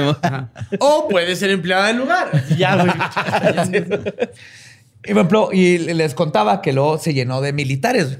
Y fue justo otro factor que afectó a la psicología Que de eso los sí lo entiendo, porque en la milicia Sí. les los deja. te deja con Eh, muchísimos problemas. Y un ejemplo que tenemos es el de José, quien ingresó a la Castañeda en febrero de 1914. Era un estudiante de derecha de 23 años que asistía a la Academia de Bellas Artes. ¿De derecha o de derecho? Porque cambia un poquito el Era un estudiante de derecha. Entonces, ¿por qué? Ah, ok. Sí, porque asistí a Bellas Artes y empezó a tener. Ajá. Sí. Ok. José empezó a perder la cordura cuando Francisco y Madero ocupó la silla presidencial. Su mamá dijo que José estaba considerablemente decepcionado por el gobierno en turno y su carácter se tornó nervioso. Y como no tenía Twitter para decir nada, güey, se fue a la verga. Huevo. La castañeda, el Twitter real. Al punto, piensas bien, güey. Está lleno de ninfómanos y de. Sí, Sí, güey, gente sí. torcida. dice que esto Asimétrico, se conoció un ¡El chocolate! Sí, conoció un montón de asimétrico, ¿no? Dicen que se irritó, la mamá decía, se irritó al punto, y cito, de este, irritarse hasta con el sonido de los pájaros. Entonces el joven entró en una depresión severa y pasó sus tardes escribiendo cartas a Madero, güey, quien por ciento también lo dejó en visto siempre, güey. Tío, Nunca le contestó. a los muertos. ¿no? Pues Sí. José entró en crisis durante cuando ocurrió la decena trágica. Que fueron 10 días de golpe de estado donde José era un vato comprometido con la vida política del país. Punto, güey. Sí, güey. Sí, sí, sí. En, pues todos sabemos aquí pare- este, perecieron miles de mexicanos y culminó con el asesinato del presidente y del vicepresidente. La mamá de José escribió y Pasó por el tiroteo en la plaza de armas, llegó a casa lleno de sangre. Llegó con el semblante lívido, horrorizado de espanto, casi ni comió ese día. Él decía, no esperaba más susto en la vida que el que había nacido de nuevo ese día. Se le vato le tocó ver el pedo, aparte, Te güey. tocó la escena tan que está en gacho, ¿no? Sí. Deja una secuelita, Todo ¿no? trágico, sí. Y justo por eso dejó de ser un estudiante dedicado, se tiró a la bebida, comenzó a escribir poesía y continuó escribiendo que la cartas. está íntimamente ligada a la poesía. Claro. Sí. Y esta vez el, este, el presidente espurio, Victoriano Huerta, güey, era el que estaba Ah, recibiendo sus malote, cartas. sí. Ajá. Y en sus cartas, el joven, el joven se empezó a ofrecer como diputado. Bien, entonces. Por cierto, Huerta también lo dejó en visto, güey. Tiene todo que se, se necesita. Alcoholismo. Pero sin embargo, antes de comenzar una hipotética carrera política, su depresión se agudizó y es cuando lo internaron en la Castañeda. Y debido al incompleto de su expediente, no se sabe dónde terminó José, güey. Es otro de los grandes de los desaparecidos, que lo más probable es que está en una fosa ahí enterrado ¿O qué, en donde qué ahorita haces vive si la logró ser diputado, bro? La enfermera chinga otra vez ácido. ¿no? ya todos los días, güey, repartiendo Ay, de polvo. Me Uy, volví a equivocar. Ah, y pues la historia de la Castañeda es amplia, güey. Pero con las historias individuales de los locos que pisaron el manicomio, podemos llenar demasiadas páginas y episodios en leyendas legendarias. Cosa que por la extensión que manejamos se saldría de control y sería un episodio de 10. Y el tamaño no importa. Sí. A ver, espera. Pero así pasaron más de 50 años de abusos, torturas y básicamente ignorancia. güey. En un edificio cuya infamia y leyenda negra sobrepasó los estándares de la dignidad humana. güey. La crisis interminable que vivió la Castañeda solo podía terminar con su derrumbe. El exceso de pacientes era evidente y es por eso que el gobierno formó la Operación Castañeda con la finalidad de desmantelar el manicomio crearon 11 granjas en diferentes partes del país, pensando en que el trabajo agrícola sería beneficioso para los enfermos mentales. que su, su estrategia fue vamos a mandarlos a todos a una granja. güey. Sí, güey. Es como cuando mandan a tu perro a la granja. Ajá, exacto. Se va a ir con unos amiguitos. así. No, no, estaba feliz corriendo ahí en los pastizales. Sí, sí, va a estar bien. Güey, lo triste es que hay Woodstock. videos. Por ejemplo, hay un señor, no cómo se llama, ya viejito, tiene, tiene como 90, ni se acuerda cuántos años tiene. Estuvo en la Castañeda, fue los que mandaron a la granja. Sigue en la granja y ahí murió, güey. Nunca lo soltaron, se quedó ciego. Habla y él dice, "Ya- tú me oyes hablar, yo estoy perfectamente cuerdo y todo, pero... que- Y ahí murió, güey. O sea, la granja era otro tipo de prisión, güey. Pero ahora donde trabajaban gratis en una granja, y ahí murió, güey. Nunca, nunca los diagnosticaron, que nunca aquí los ya estaban curaron. cero güey. supervisados. O sea, ya nada más de, pues, trabajen. Eran esclavos, literal. eran ¡Avándaro! Sí, no. Ah, pues, eh, córtate esas zanahorias, ¿no? Te vas a poner bien. Exacto. Ah, ¿tienes esquizofrenia? Sí, mira, pela unas lechugas. Está bien bueno ese pedo. O, o quieres electrochoca. En la calle. Ah. Eso o... Vamos a sembrar acá, porque Sí. está de moda ahorita. Está de moda. Soya, güey. Y este proyecto, les digo, comenzó en 1944, que fue cuando trasladaron a unos pacientes, eh, entre comillas, recuperables a una granja creada en Guanajuato.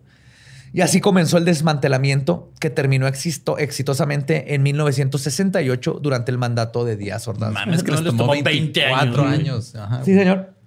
Y crearon las granjas locas, ¿no? Sí, o sea, y luego lo terminó Díaz Ordaz, güey. Decirlo terminó Díaz Ordaz nunca es bueno. No, Decir- güey. decirlo empezó Porfirio y lo terminó Díaz Ordaz. güey. Qué ¡Wow! cabrón! Está así de Lex Luthor y el pingüino. así. no. Sí. Cualquier cosa que termine Díaz Ordaz no termina No, chido. güey, ¿eh? no. Termina abruptamente. ¿eh? No, no lo Piénsalo. terminaron, güey. O sea, literalmente lo que hicieron es que los mandaron a otros lados y se olvidaron de ellos y Hay se una, murieron. güey. hay una este, leyenda urbana de que abrieron las puertas y, Y se los dejaron salir, Simón. Crac, crac, crac. Muchos sí fue así. De hecho, hoy en día no existe ni siquiera una placa que nos recuerde este oscuro establecimiento. güey. Ah, está padre eso. ¿eh? Es como si la historia oficial buscara borrar su memoria. En donde estaba el manicomio se construyeron unidades habitacionales y comercios. Lo único que quedó en pie en esos tiempos este, fue la fachada que fue trasladada al pueblo de Amacameca. güey. Ameca, meca. Sí, Amecameca. Y ahí es donde lo pusieron. Se han grabado telenovelas con esa fachada. Es muy bonita. O sea, era un proyecto que. Ajá. Sí. Sí, sí, sí. y cuentan que se pueden escuchar gritos y lamentos Ah, ahí en no, ese sí, lugar, güey. Ah, sí. Es que no, hay una teoría. ¿Ubicas la del sonido que empieza a rebotar y agarra velocidad y vuelve a sonar? Ah, O sea, en las canchas de racket, de racquetball, o sea, nomás que está en el norte, vuelve a sonar la pelota y los gritos y los tenis y así. Entonces, eso, pues, qué feo, pero. Hasta aquí mi análisis, Badía. Volvemos contigo. Tengo miedo. Vamos contigo. Eso me da miedo ahorita. Pues la Operación Castañeda fue vendida como un, y cito, esfuerzo filantrópico del gobierno del presidente Díaz Ordaz para auxiliar a los enfermos mentales con nuevas instituciones sí, para su tratamiento y por medio de la deshospitalización del viejo manicomio. O sea, básicamente dijeron, ah, sí, esto todo el mundo ya se dio cuenta que no jaló, entonces va a hacer algo que tampoco va a jalar, pero lo va a vender como que sí jala. Y en Hoy le 50 llamamos años... Aeropuerto de Santa Lucía. Yes, en, en 50, 20, 30 años se van a dar cuenta que tampoco jaló lo que yo a hice, decir, pero en vamos su a momento este todo el mundo le aplaudió, güey. Vamos a mandar los aviones a unas granjas, güey. Van a vivir Gracias sus últimos días. voladoras a los pilotos de Mexicana, ¿no? ya lo resolvimos, ya estuvo. ¿Ya fueron a Tenco? ¡Cállate, pendejo! ¿Qué acabas de hacer, güey? Eh, me arriesgué, me arriesgué, güey, me arriesgué, güey. Sorry. No tenía que hacer, güey. Y tengo que aprovechar que está este güey. Ahora, a hoy lo vi. Bienvenidos Hoy a Concula. No mames. Sí, sí, sí.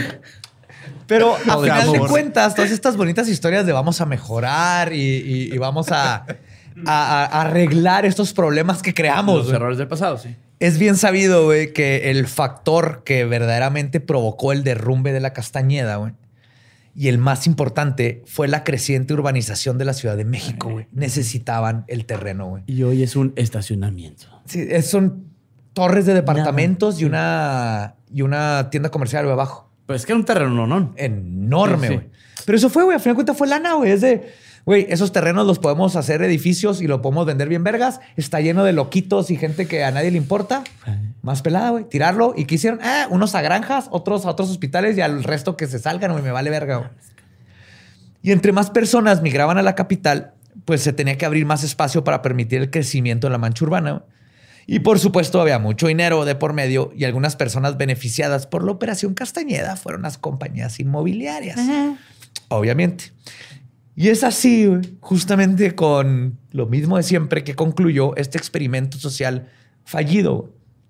El tirar esta institución o este edificio, tal vez de cierta manera, fue una forma en la que México trató de ocultar y olvidar un periodo muy oscuro de nuestro país.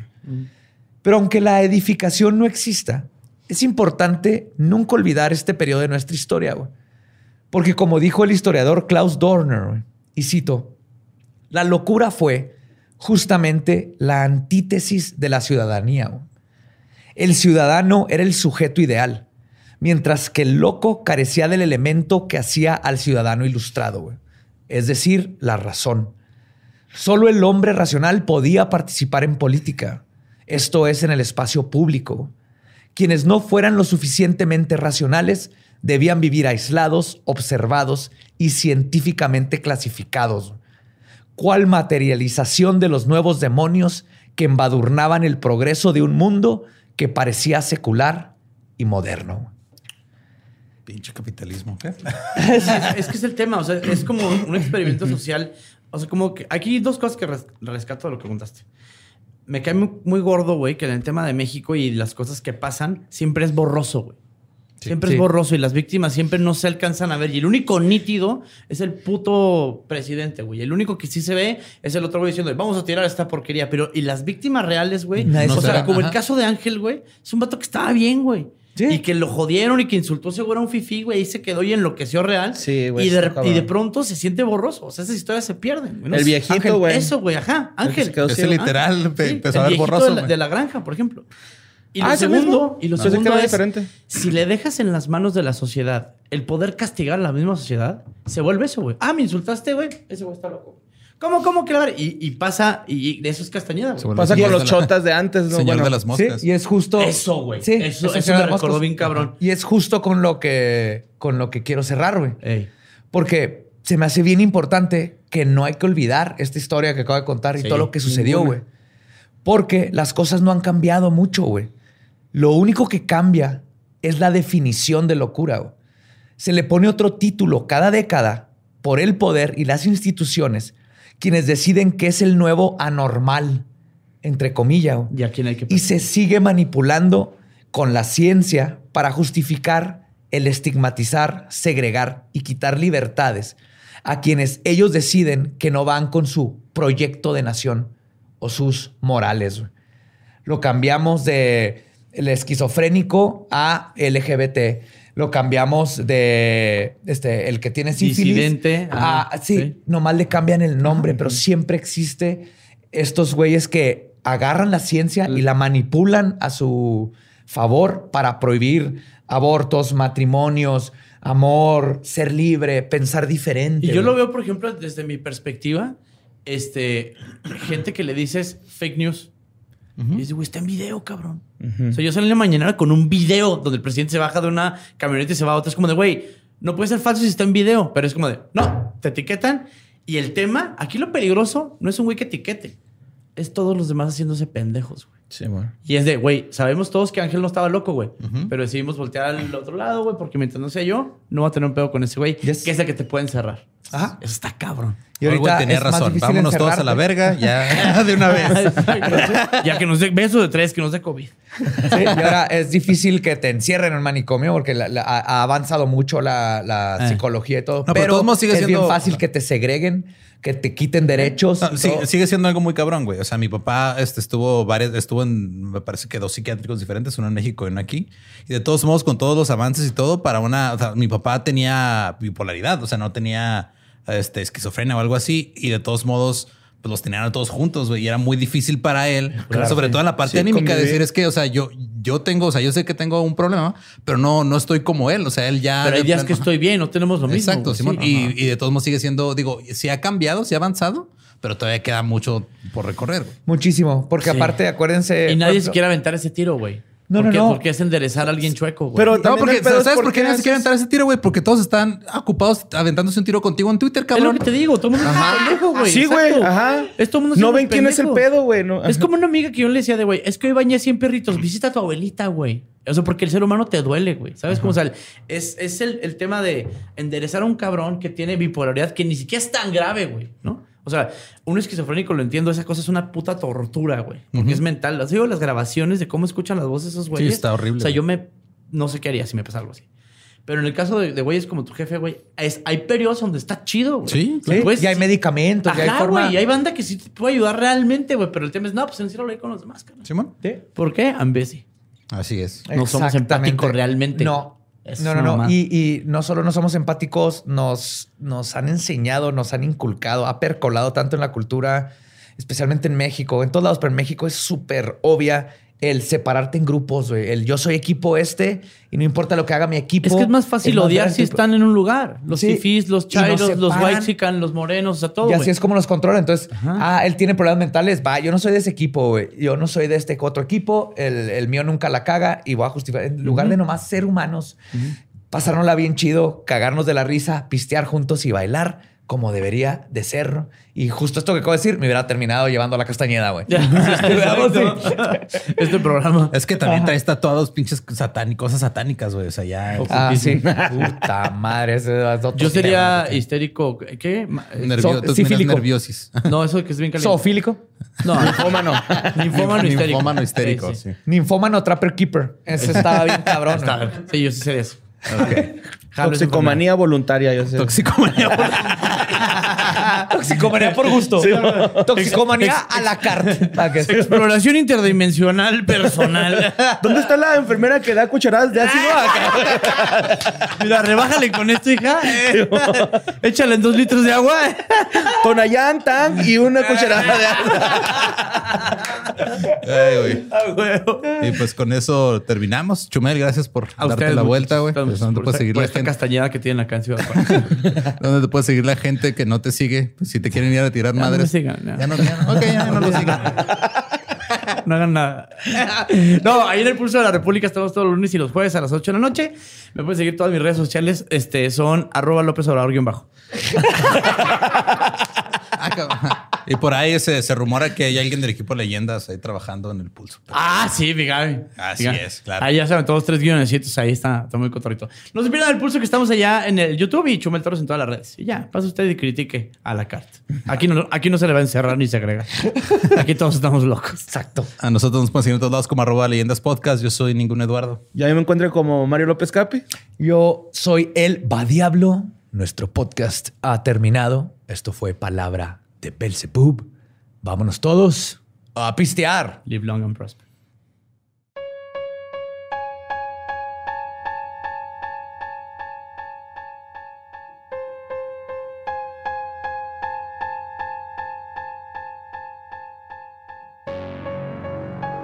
Y eso fue buena idea, pésima ejecución. en resumen, el manicomio de la Castañeda. Un gran, Pues qué locura, ¿no? horrible experimento. ¡Qué social. locura! Estuvo bien loco el episodio, güey. Don Porfis haciendo de las suyas. El Don Porfis. No. Pero qué bonitos tiempos esos donde puedas llegar y, eh, quiero ser psicólogo, me dejan pasar. Sí, Ah, pásale, una bata. Es que me encanta escuchar a la gente y sus problemas. ¿sabes? ¿Dónde los electrocuto? Llévenme directo al cuarto de electrocutar. Yo los curo. Sí, yo curo a todo mundo. Mándelo.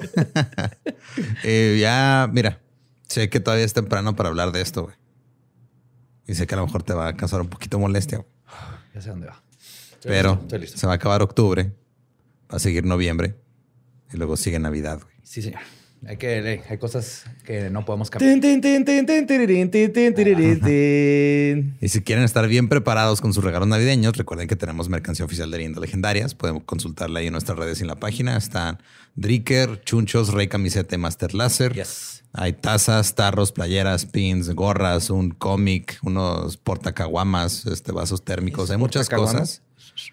Sí. Y si quieren, Y es la mejor manera de llevar Halloween y lo tenebroso hasta la Navidad. claro, y si tienen ustedes, si son de los que, los que les gusta prevenir y comprar desde antes, háganlo de una vez, porque si no en diciembre van a estar de que, ay, el 24, este, no me lo puedes mandar de una vez por UPS, no. No, y pasó el año pasado que se agotaron para esas Se fechas. algunas cosas. Ajá. Entonces, sí, desde ahorita, poco a poco, vayan llenando esos calcetines que se cuelgan arriba del calentón. Ro, po, pom, pom. Es la época favorita de Borre. Sí. Sí, lo veo de, Despídenos, Borre, despídenos sí lo veo de con esa felicidad. Sí. ¡Feliz Navidad! ¡No! Y próspero año nuevo.